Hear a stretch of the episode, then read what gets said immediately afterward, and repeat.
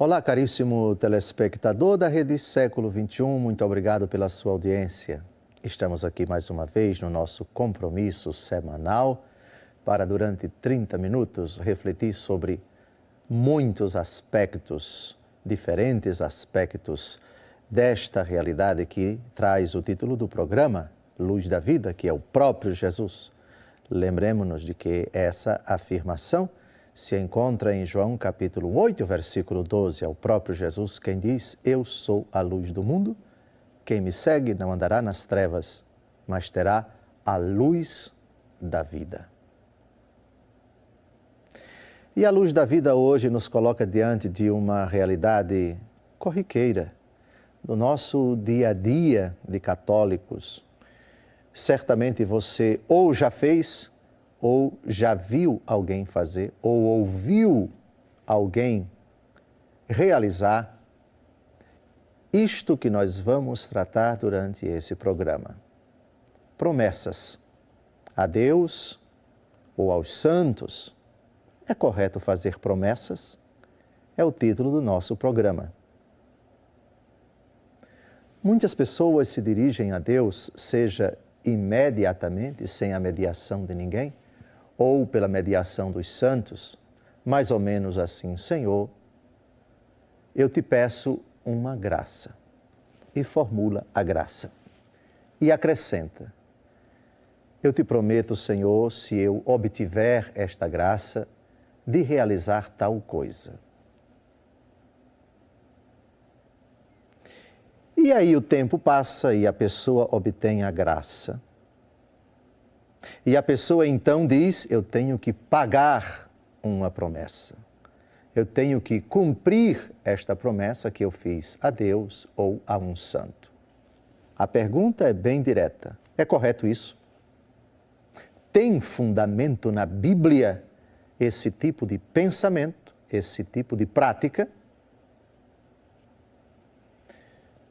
Você que já foi ao santuário de Aparecida, você que já foi a outros santuários, ou você que já foi a alguma igreja onde tem os ex-votos, é, imagens, fotografias, é, peças de gesso em forma de mão, de pé, enfim, é, quadros, ícones ali guardados de pessoas que obtiveram graças e foram ao santuário em espírito de oração, de penitência, de ação de graças e deixaram ali esses ex-votos.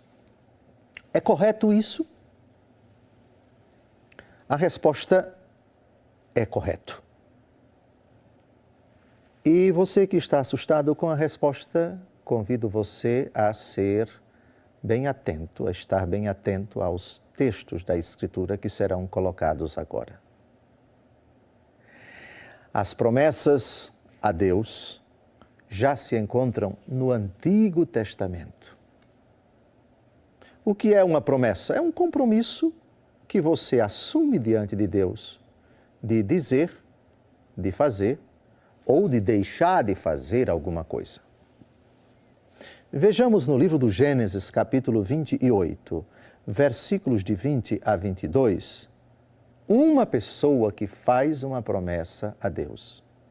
E a formulação da promessa de Jacó, neto de Abraão, filho de uh, Isaac, essa promessa é paradigmática.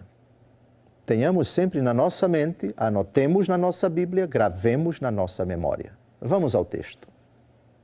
Jacó fez então este voto: Se Deus for comigo, se ele me guardar durante esta viagem que empreendi, e me der pão para comer e roupa para vestir, e me fizer voltar em paz à casa paterna, então o Senhor será o meu Deus. Esta pedra, da qual fiz uma estela, será uma casa de Deus, e pagarei o dízimo de tudo o que me derdes. Se o Senhor realizar algo na minha vida, se o Senhor me defender, se o Senhor me preservar. Ou seja, em síntese, se eu obtiver esta graça, farei isto a Deus. O desavisado aqui já pode dizer, mas isso é comércio. Não, não é comércio. Existem duas maneiras de você conceber tal compromisso. Deus, em absoluto, não precisa de nada de nossa parte. Quem se beneficia com aquilo que nós prometemos fazer para Deus não é Ele, somos nós. Isso é fruto da gratidão. Aquilo que eu recebi não é mérito meu, não foi mérito meu. Eu pedi com humildade, submeti isso ao meu bondoso Deus. E Ele me deu, não tanto porque eu pedi, mas porque Ele é bom. Considerou que aquilo era oportuno para mim e me concedeu gratuitamente. Não me cobrou nada, não fez nenhum acordo comigo. Porém, já que eu obtive esta graça como expressão da minha gratidão, eu quero demonstrar a minha gratidão ao meu Deus desta forma. É outra visão, é outra perspectiva. Portanto, pecaria quem fizesse alguma promessa a Deus de dizer, de fazer ou de deixar de fazer, na perspectiva de comércio, de barganha, de negociação chula, como se Deus precisasse de alguma coisa de nossa parte. Ele não precisa. Mas aceita que nós nos empenhemos suplicando, exercitando-nos na humildade, na confiança, no fervor a Ele, quando necessitamos receber alguma graça. E nos dirigimos a Ele e acrescentamos, Ele não exige isso de nós. Portanto, quem faz um pedido a Deus não é obrigado a fazer aquilo que Jacó fez. Por outro lado, não é proibido. Não é proibido, porque Jacó fez e o Senhor aceitou. E Jacó fez aquilo que havia se empenhado em fazer e Deus recebeu. Não porque ele precisasse, mas como expressão da gratidão do prometente. Aqui então já temos uma fundamentação bíblica para a promessa ou voto. Voto ou promessa é a mesma coisa. Há Bíblias que traduzem promessa, há Bíblias que traduzem voto. Mas foi somente Jacó que prometeu a Deus alguma coisa? Ou teve mais alguém no Antigo Testamento? Muitas pessoas fizeram votos a Deus. Mas vamos pegar uma pessoa, a mãe de Samuel, o grande profeta, no primeiro livro de Samuel, capítulo 1, versículo 11. Qual era o problema desta mulher? Ela não podia ter filhos. Ela era estéril. Ana então faz um voto a Deus, faz uma promessa. Vejamos o que diz esse texto singular. É um versículo só, versículo 11 do primeiro capítulo do primeiro livro de Samuel. E Ana fez um voto dizendo: Senhor dos exércitos, se vos dignardes olhar para a aflição de vossa serva e vos lembrardes de mim, se não vos esquecerdes de vossa escrava e lhe derdes um filho varão, eu o consagrarei ao Senhor durante todos os dias de sua vida, e a navalha não passará pela sua cabeça. Ana se dirige a Deus não para barganhar com Ele, não para negociar com Deus. Isto é, se o Senhor me dá uma coisa, eu lhe dou outra. Vamos fazer esse acordo? A promessa não é um acordo bilateral. A promessa é um ato unilateral. É a primeira observação que se faz. Portanto, exclui-se na origem, na intenção e também na execução qualquer ideia de comércio na Bíblia, Jacó e Ana. Segundo, aquilo que eu peço a Deus não é mérito meu, não é direito meu, eu te peço, eu te suplico, se for do teu agrado, concede-me E o acréscimo, que não é uma obrigação de nossa parte. E aquilo que nos, nós prometemos fazer não é algo de que Deus precisa. Deus, de nossa parte, não precisa de absolutamente nada. Todavia, brota, eu não digo do instinto, mas da tendência, da inclinação própria. Deus colocou isso na natureza humana, o dom da gratidão já que eu fui favorecido, eu quero expressar o meu carinho, a minha admiração, o meu amor, a minha gratidão por quem me concedeu isso sem mérito algum de minha parte. Eu quero manifestar a minha gratidão dessa forma. E Deus não rejeita. Aqui o que é que nós temos? Qual a graça que essa mulher estéril deseja receber? Ter um filho. Somente isso. Se eu receber essa dádiva, eu oferecerei essa criança a ti, ela será consagrada a ti, Senhor. Promessa, portanto, não é acordo. Acordo quando duas partes acordam, ou seja, concordam. Aqui não teve acordo. Aqui teve uma iniciativa absolutamente unilateral. Iniciativa de Ana, que pede a Deus uma graça. E coloca essa condição: se eu obtiver, eu realizarei isto. Ou seja, meu filho vai ser consagrado a ti, a navalha. Uh, ele não vai ser senão um consagrado a ti, pertencerá única e exclusivamente a ti. Com esses dois textos do Antigo Testamento, nós já temos o respaldo para afirmar com toda segurança a prática das promessas excluída a concepção mercantilista de barganha, de comércio, de negociação, no sentido humano baixo do termo, está excluída. Essas duas personagens, Jacó e Ana, se dirigiram a Deus nesses termos, Deus as atendeu e elas cumpriram aquilo que prometeram e Deus não negou aquilo que elas se comprometeram a fazer e aquilo que elas de fato fizeram. No próximo bloco, vamos ver alguém que no Novo Testamento também fez promessa. O apóstolo Paulo. Paulo, o prometente ou promitente. Paulo, aquele que fez promessa a Deus. Também esses dois textos serão fundamentais para que nós não esqueçamos, fazer promessa tem fundamentação bíblica, agrada a Deus. Caríssimo telespectador da Rede Século XXI, muito obrigado pela sua audiência. Voltamos neste segundo e último bloco para o argumento deste nosso encontro semanal do programa Luz da Vida. É correto fazer promessas? Promessas a Deus, promessas aos santos? No primeiro bloco, nós vimos que sim, e fundamentamos é, a nossa afirmação com dois textos da Escritura, precisamente do Antigo Testamento. Jacó faz um voto a Deus, uma promessa a Deus. Obtém a graça e cumpre o voto, cumpre a promessa.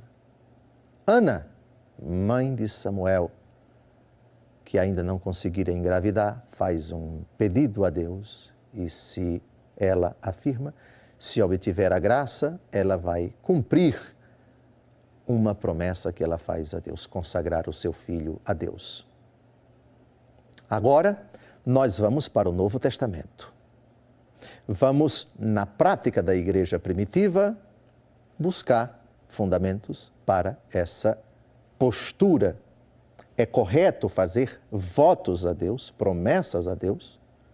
Sim, o apóstolo Paulo, duas vezes, fez promessas a Deus. Se comprometeu em realizar alguma coisa e cumpriu.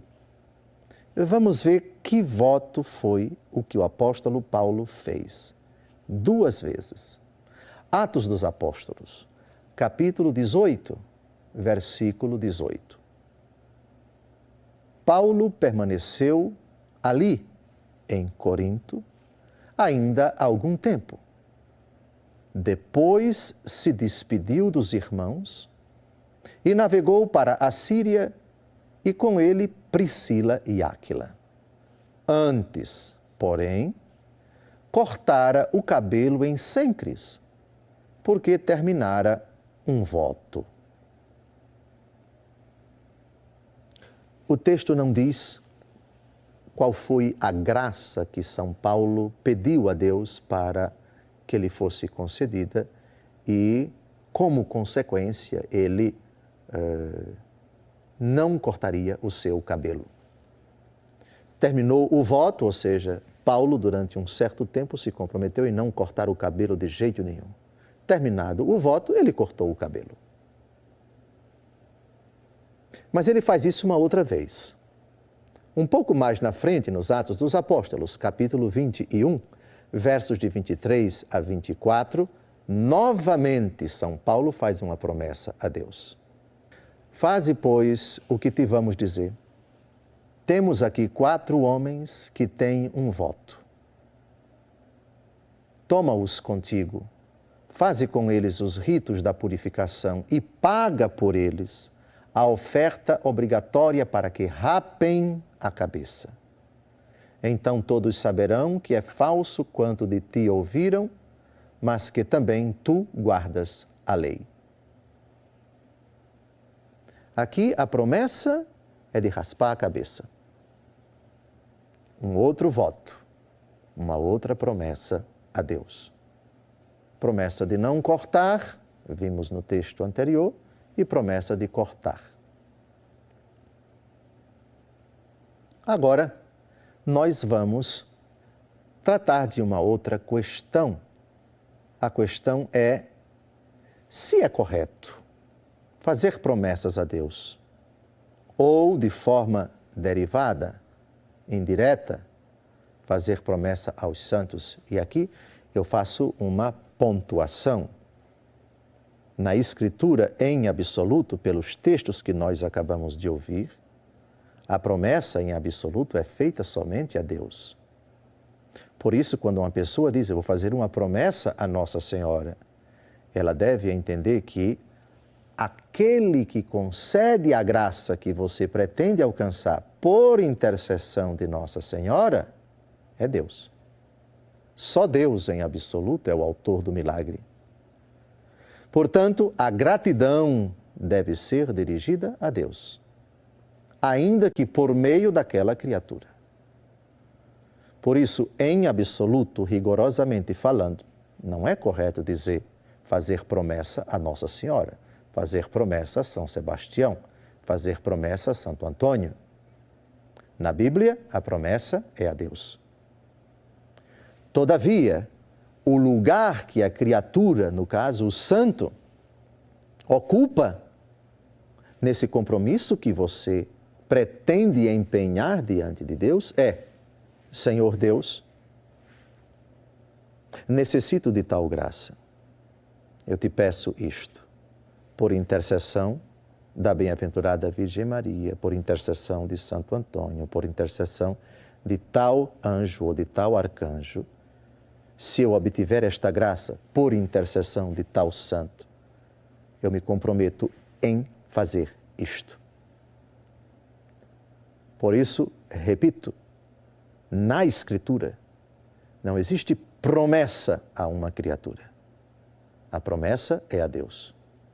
Sim, sem dúvida alguma, o penitente, o romeiro, pode ir a Nossa Senhora Aparecida, em Aparecida, São Paulo, no nosso santuário, render graças a Deus por uma graça alcançada dele por intermédio das preces da bem-aventurada Virgem Maria. O outro peregrino pode ir a Pádua, render graças a Deus agradecer a Deus, pagar a sua promessa feita a Deus por uma graça alcançada por intercessão de Santo Antônio. Idem em Assis, São Francisco de Assis. Idem em qualquer outro santuário. Idem perante qualquer lugar de devoção àquele santo ou àquela santa. Minha preocupação é esta, preocupação da igreja é esta. A promessa é feita a Deus ainda que por intercessão de um santo, pela mediação das preces de um irmão nosso que se encontra na glória. para não deslocar do centro da questão da promessa o lugar único e exclusivo de Deus. O papel da criatura que no céu intercede por nós é importante, mas não é o mais importante. Por isso, o cumprimento da promessa é a Deus. Estou aqui no santuário para pagar essa promessa que eu me empenhei em realizar a Deus, pela graça que eu obtive, por intercessão desse santo. Está claro? Portanto, nem se desmerece, nem se debocha, nem se ridiculariza o papel, a intervenção da criatura, o anjo, o santo, mas se coloca no centro Deus Todo-Poderoso. É a Ele a honra, é a Ele a glória, derivadamente, derivadamente e secundariamente nos seus anjos e nos seus santos. É grave prometer a Deus e não cumprir? É gravíssimo. Levítico capítulo 27, versículo 8. Se aquele que tiver feito o voto for demasiado pobre e não puder pagar o valor que avaliaste, apresentar-se-á ao sacerdote que fixará o valor segundo as posses daquele que fez o voto. É gravíssimo. Você prometeu a Deus fazer alguma coisa, dizer alguma coisa ou deixar de fazer alguma coisa e não está conseguindo cumprir o seu compromisso diante de Deus, obriga você. Você está onerado, você está atrelado, compromissado com Deus. E a única forma, se a impossibilidade verdadeiramente existe, procure o sacerdote católico, apostólico romano, para que ele, ele sim, o texto que acabamos de citar é bastante claro. O sacerdote tem o poder de comutar, de procrastinar, de adiar, de alterar, de modificar a promessa que você fez a Deus. Em princípio, grave esse texto, anote na sua Bíblia ou anote no seu caderno essa afirmação gravíssima para as pessoas que costumam fazer promessas a Deus. Eclesiastes, capítulo 5, versículo 4. Mais vale não fazer voto que prometer e não ser fiel à promessa. Eu vou repetir.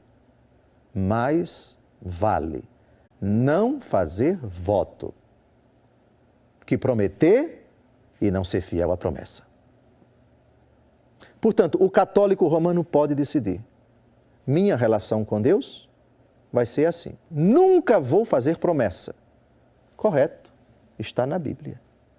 Correto, está aí diante da sua tela. Mais vale não fazer voto. É correto. Mas também é correto fazer promessa. Contanto que você prometa e seja fiel à promessa. Não prometa o impossível. E se você promete, ainda que seja difícil, saiba, obteve a graça, você está obrigado diante de Deus. E desculpe, não se assuste, você pagará muito caro se você prometer e podendo cumprir, não vier a cumprir a promessa, não for fiel à promessa. Mas o que prometer a Deus que o agrada? Para aqueles que querem fazer promessa ao pedir uma graça. Três coisas agradam a Deus. Elas estão no capítulo 6 de São Mateus: jejum, oração e esmola. Ou ainda, mortificação, no lugar do jejum, que é uma palavra mais ampla, oração e esmola, no lugar dela poderíamos ampliar pela palavra caridade. Por isso não agrada nada a Deus a promessa se, obter uma, se eu obtiver uma graça, vou levar meu filho vestido de São Sebastião, meu filho vestido de Frei Damião, meu filho vestido de Padre Cícero, minha filha vestida de Santa Teresinha do Menino Jesus para aquele santuário. Esqueça isso, pelo amor de Deus, com o devido respeito. Esse tipo de coisa não traz nenhum benefício para você nem para os outros. Jejum, oração, esmola. A melhor oração, o santo sacrifício da missa, bem como outras orações. A caridade, o alívio do sofrimento dos outros, a misericórdia, a compaixão, a mortificação, a conversão, a renúncia ao pecado, Prometa essas coisas a Deus, não para barganhar com Ele, não para negociar com Ele.